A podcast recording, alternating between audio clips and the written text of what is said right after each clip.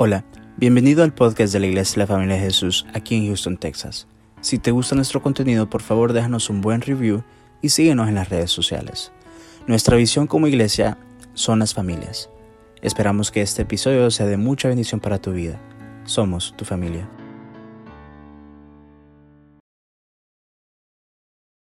Aviva el fuego de Dios en tu vida, aviva ese fuego que Dios te ha dado. Segunda de Timoteos capítulo 1, verso 6.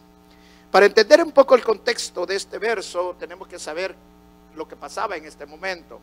Pablo estaba exhortando a, su hijo Timoteo, hijo espiritual, lo estaba exhortando a que se mantuviera con fuego, que se mantuviera con pasión, que se mantuviera ejercitando y activándose en los dones que Dios ya le había dado.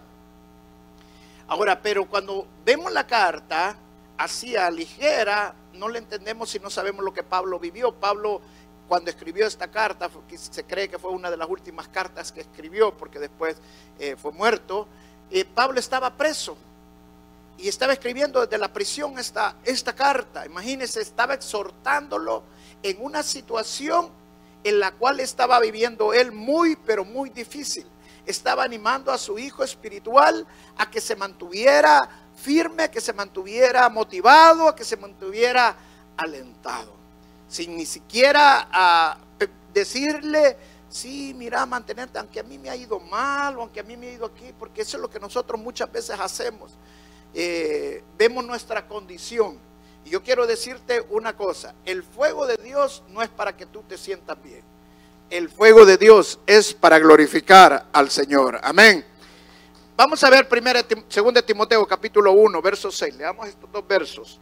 Dice Pablo a Timoteo, por lo cual te aconsejo que avives el fuego del don de Dios que está en ti por la imposición de mis manos, porque no nos ha dado Dios un espíritu de cobardía, sino de poder, de amor y de dominio propio. Pablo le está diciendo aquí que aviva el fuego del don de Dios a Timoteo. Cuando un fuego no es atendido, se termina haciendo cenizas. Si usted no atiende una fogata que usted eh, enciende para hacer un barbecue, ¿qué, ¿qué pasa? Se termina haciendo cenizas. El fuego que no se atiende se termina apagando. Por eso Pablo está hablando acerca del fuego, de no descuidar el fuego de Dios que está en nuestras vidas. Si el fuego se apaga, se hace cenizas y las cenizas solo producen humo. Yo te voy a hacer esta pregunta esta mañana. ¿Qué estás produciendo? ¿Humo o fuego? Porque muchas veces solo somos humo. Las cenizas es lo que quedó. El leño que en cierto momento estuvo encendido se convirtió en cenizas. La ceniza fue aquello que fue, aquello que yo sentí, aquello en lo cual yo me motivé, aquello en lo que el Señor me usó. Cuando yo sentía esto, cuando sentía el primer amor, cuando estás hablando aquí así, significa que solo son cenizas. Y todo lo que estás hablando es puro humo. ¿Qué estás haciendo? ¿Estás produciendo humo o estás produciendo fuego? Pero cuando dejas de hablar y mejor te activas y empiezas a evangelizar, empiezas a imponer manos, a orar por los enfermos, empiezas a interceder por otras personas, empiezas a enseñar la palabra de Dios, entonces realmente está llevando fuego, está hay fuego en tu vida. Pablo le dice a Timoteo, no apagues, no dejes que el fuego de Dios en tu vida se apague, sino que aviva ese fuego del don de Dios.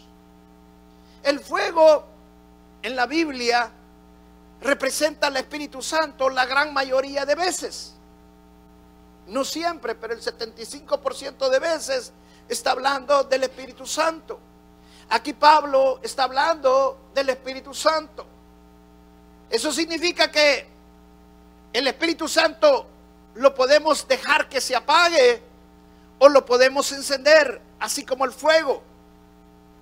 Y que no es responsabilidad de Dios ni de nadie más dejar que ese fuego se apague o encender otra vez ese fuego, sino que es la responsabilidad única y exclusivamente de cada uno de nosotros. Soy yo el responsable de que mi fuego se mantenga vivo. Soy yo el responsable de que mi fuego no se apague y de que si se apaga se vuelve a encender. No es mi esposa, no es mi pastor, no son mis hermanos los responsables de que se vuelva a encender el fuego, ni que tampoco se deje de apagar. Soy yo mismo el responsable. Entonces, si yo entiendo esta gran verdad, si yo puedo entender lo que Pablo está diciéndole a Timoteo y tomarlo a mi vida, yo voy a poder vivir una vida encendido. ¿Y qué pasa cuando el fuego de Dios se enciende en nuestras vidas? El enemigo no te puede detener. Que el fuego de Dios se encienda en tu vida no significa que las circunstancias muchas veces van a ser a tu favor. Porque para que el fuego se haya apagado es porque la mayoría de veces las circunstancias son contrarias a nosotros. Puede haber una gran montaña de problemas.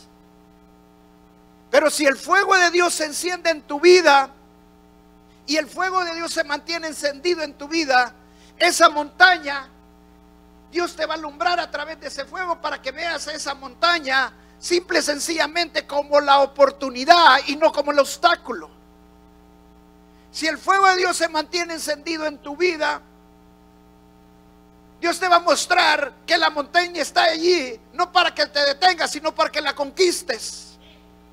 Si el fuego de Dios se mantiene encendido en tu vida, esa montaña que para ti es un gran problema, que para ti es muy, pero muy difícil, pero si el fuego de Dios se mantiene en tu vida encendido, tú vas a entender que tú no estás solo, sino que el Espíritu Santo que está dentro de ti ya te dio la victoria.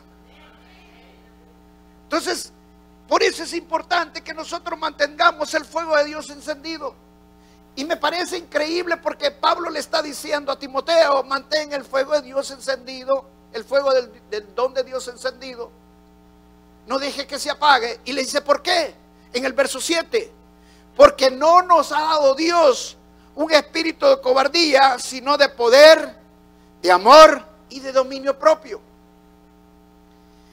Si nosotros miramos la causa, por qué Timoteo había dejado que el fuego de Dios se apagara, y entendemos la historia un poco, vemos que la razón por la que Timoteo se había dejado que el fuego de Dios se le apagara, era simple y sencillamente porque los mismos hermanos se lo habían apagado.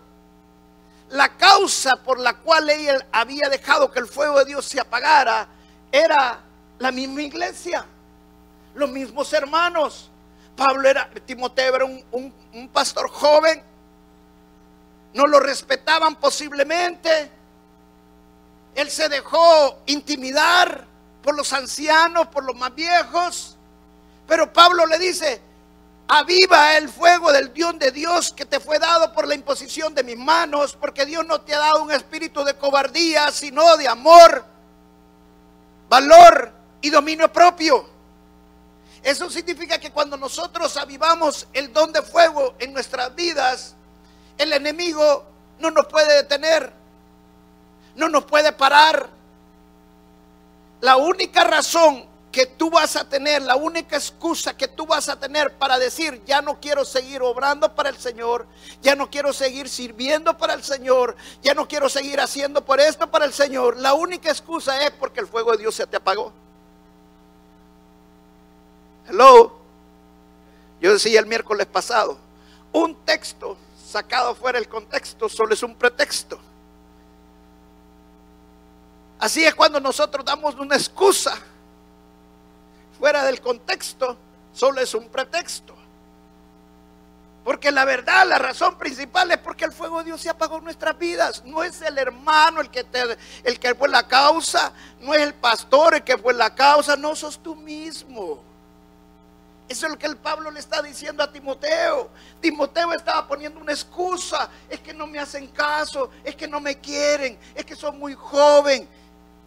Entonces Pablo le tiene que hablar claramente y decirle que no deje que ese fuego se apague, sino que se vuelva a encender. Cuando habla del don de Dios en esta porción, está hablando de los dones espirituales.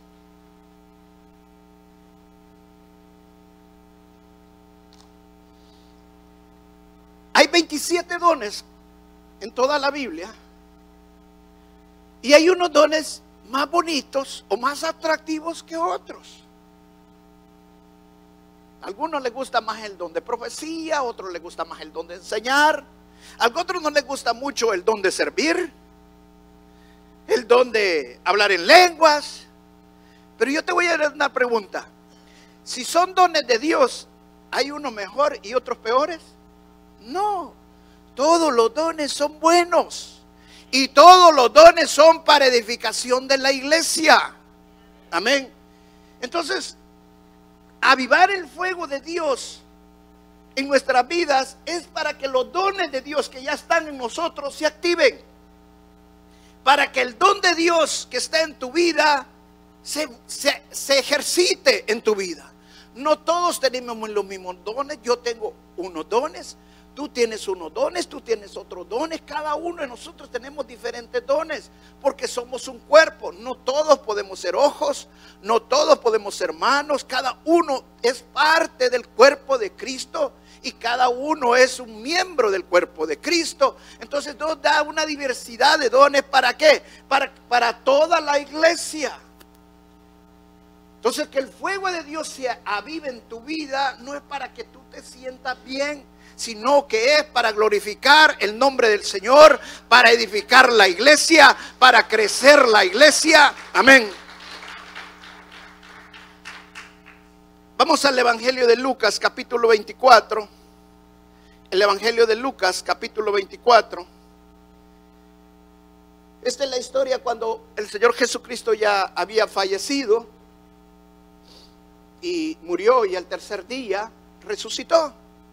Estos hombres ya habían escuchado hablar de la resurrección de nuestro Señor Jesucristo. Eran discípulos del Señor, pero no lo habían visto. Y iban desconsolados al tercer día. Escucharon hablar una mujer que les vino a contar la tumba está vacía, pero no lo creyeron. Se fueron. Iban desconsolados por el camino, el camino a Emaus. Y allí en el camino a Emaus se encuentran a Jesús.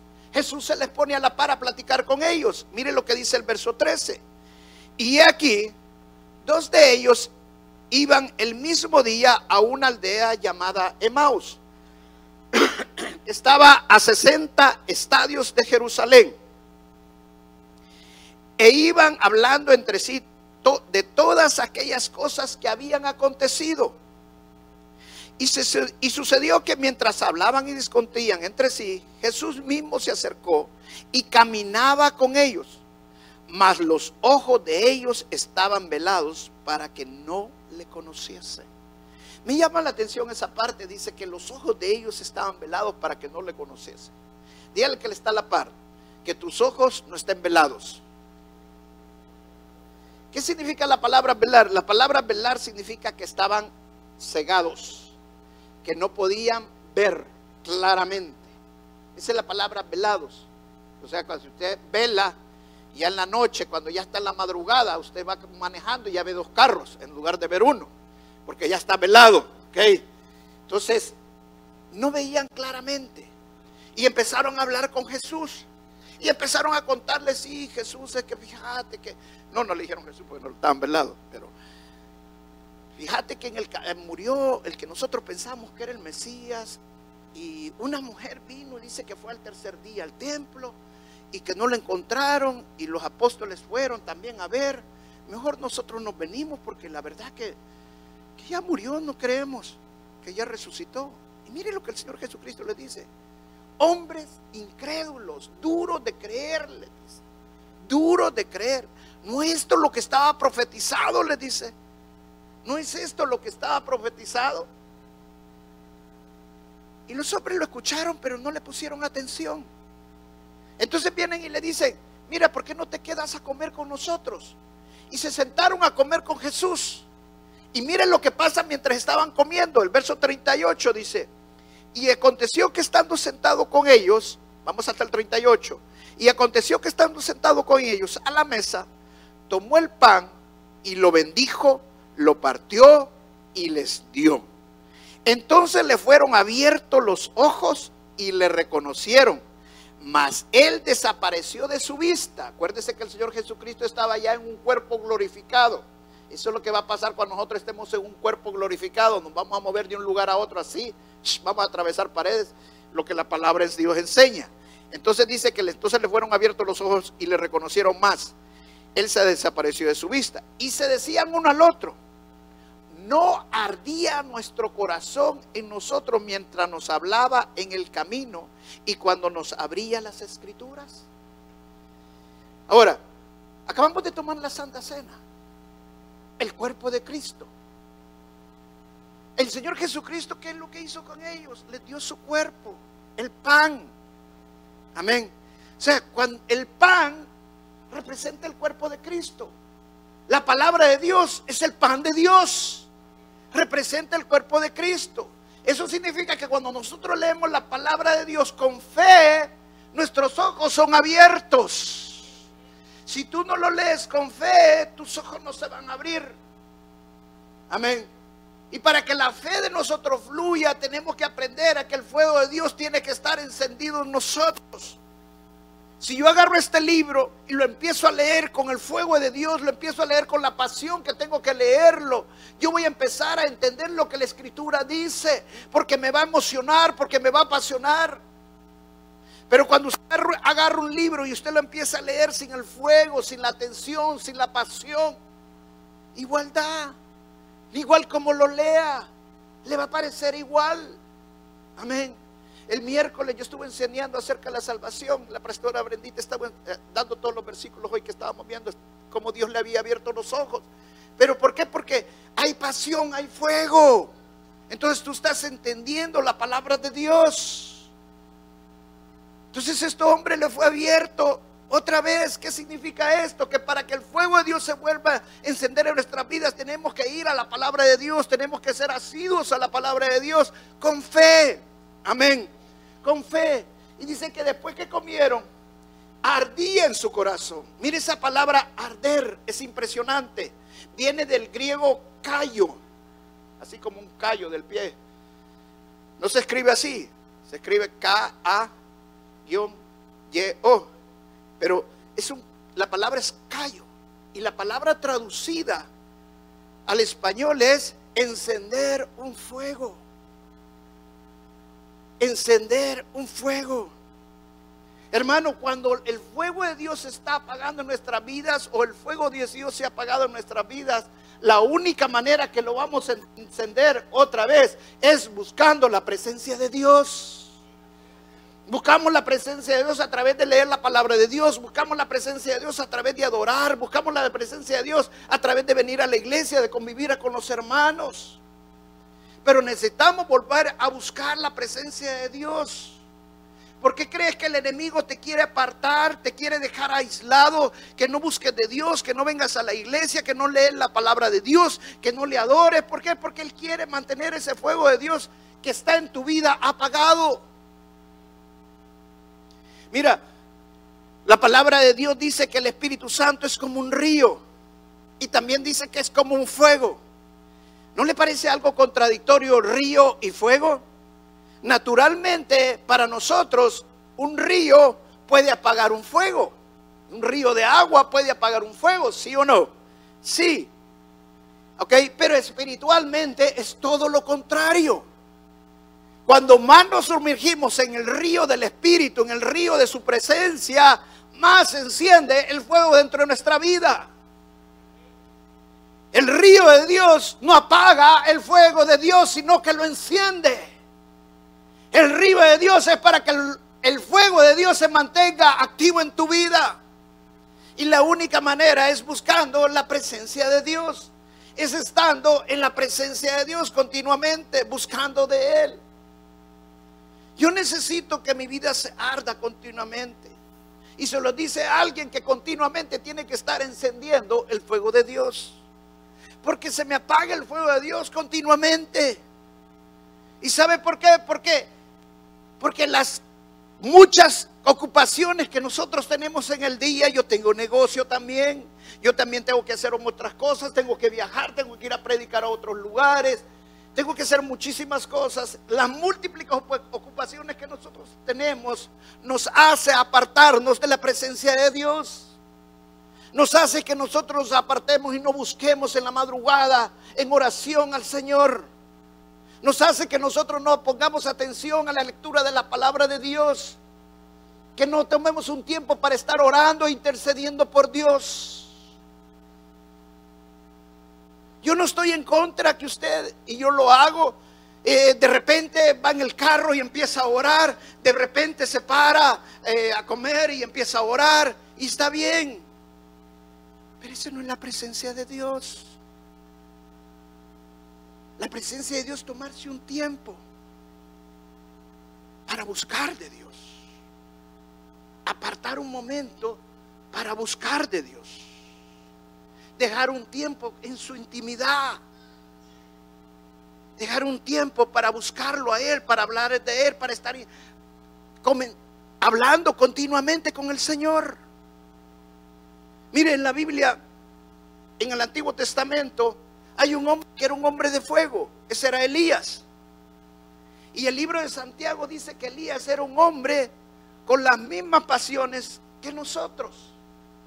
Eso significa que Elías tenía las mismas cosas que nosotros, se desalentaba continuamente, se ponía en depresión continuamente, se confundía continuamente, sus emociones un día estaban arriba, otro día estaban abajo. O sea, pasaban las mismas cosas tuyas y mías. Pero Elías era un hombre de fuego. Cada vez que quería algo, venía a llover, hacía llover fuego del cielo. ¿Sí o no? Ok, entonces viene Elías, hizo una competencia, para mí una competencia, en una guerra espiritual, con el rey Acán. Cuando le dijo al rey Acán que trajera los 450 del Dios, del profeta del Dios Baal, y que iba a hacer yo, y que quien hiciera llover fuego del cielo es el que estaba adorando verdaderamente al Dios verdadero. Y la mayoría que estamos aquí conocemos la historia. Conocemos la historia cuando llegaron estos 450 profetas. Elías les dejó que ellos primero hicieran el altar y ofrecieran sacrificio a su Dios.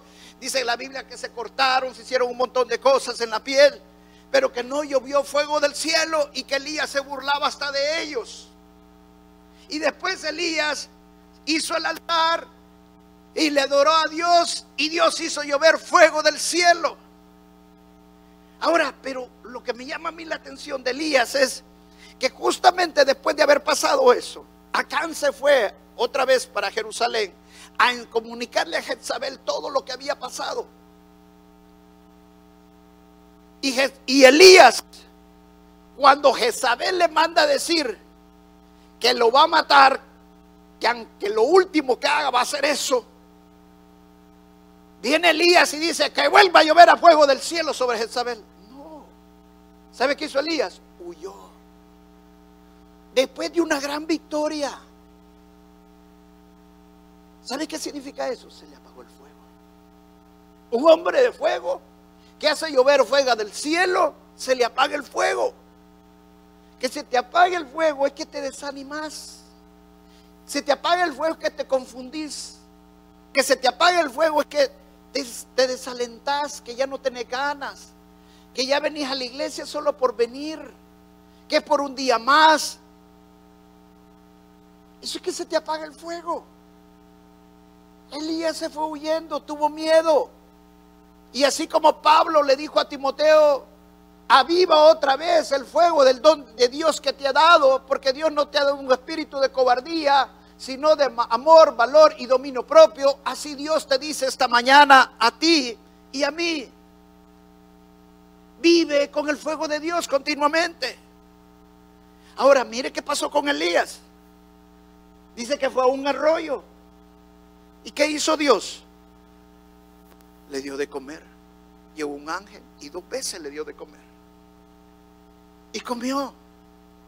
Y después le dijo, come bien, porque te espero un largo viaje. Y no le estaba mintiendo.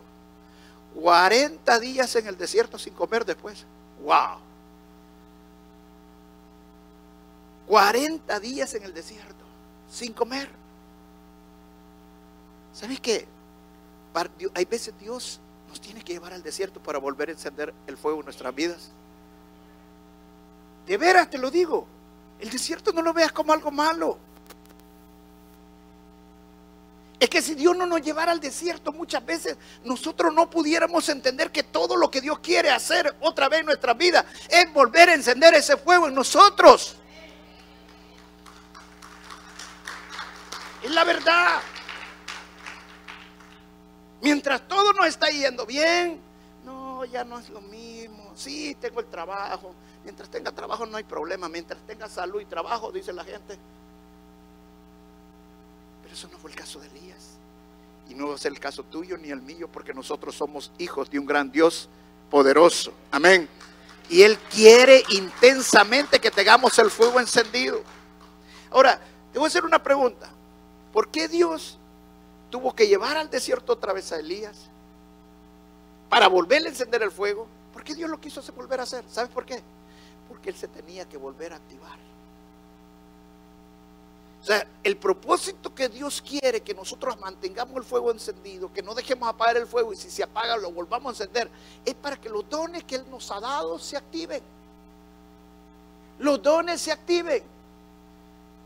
¿Sabe que yo me alegro cada vez que un hermano o una hermana que estaba activado y de repente se dejó de activar y de repente dice, pastor, hoy ya estoy listo, hoy ya estoy lista, dígame qué puedo hacer, qué puedo hacer hoy yo. Gloria a Dios, digo, aleluya. Porque eso es lo que nosotros tenemos que hacer. Dice que Elías llegó 40 días en el desierto y Dios lo llevó a Oreb, a una cueva.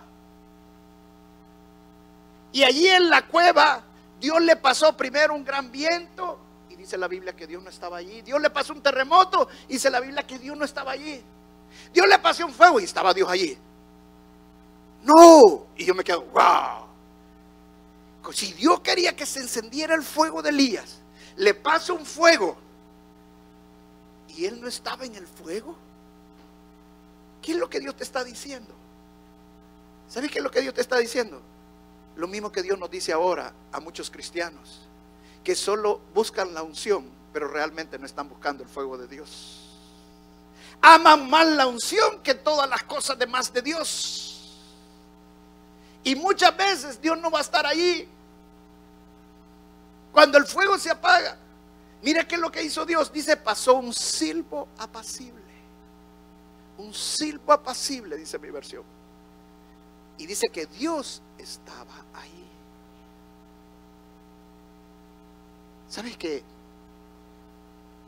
Por lo menos a mí me ha pasado muchas veces.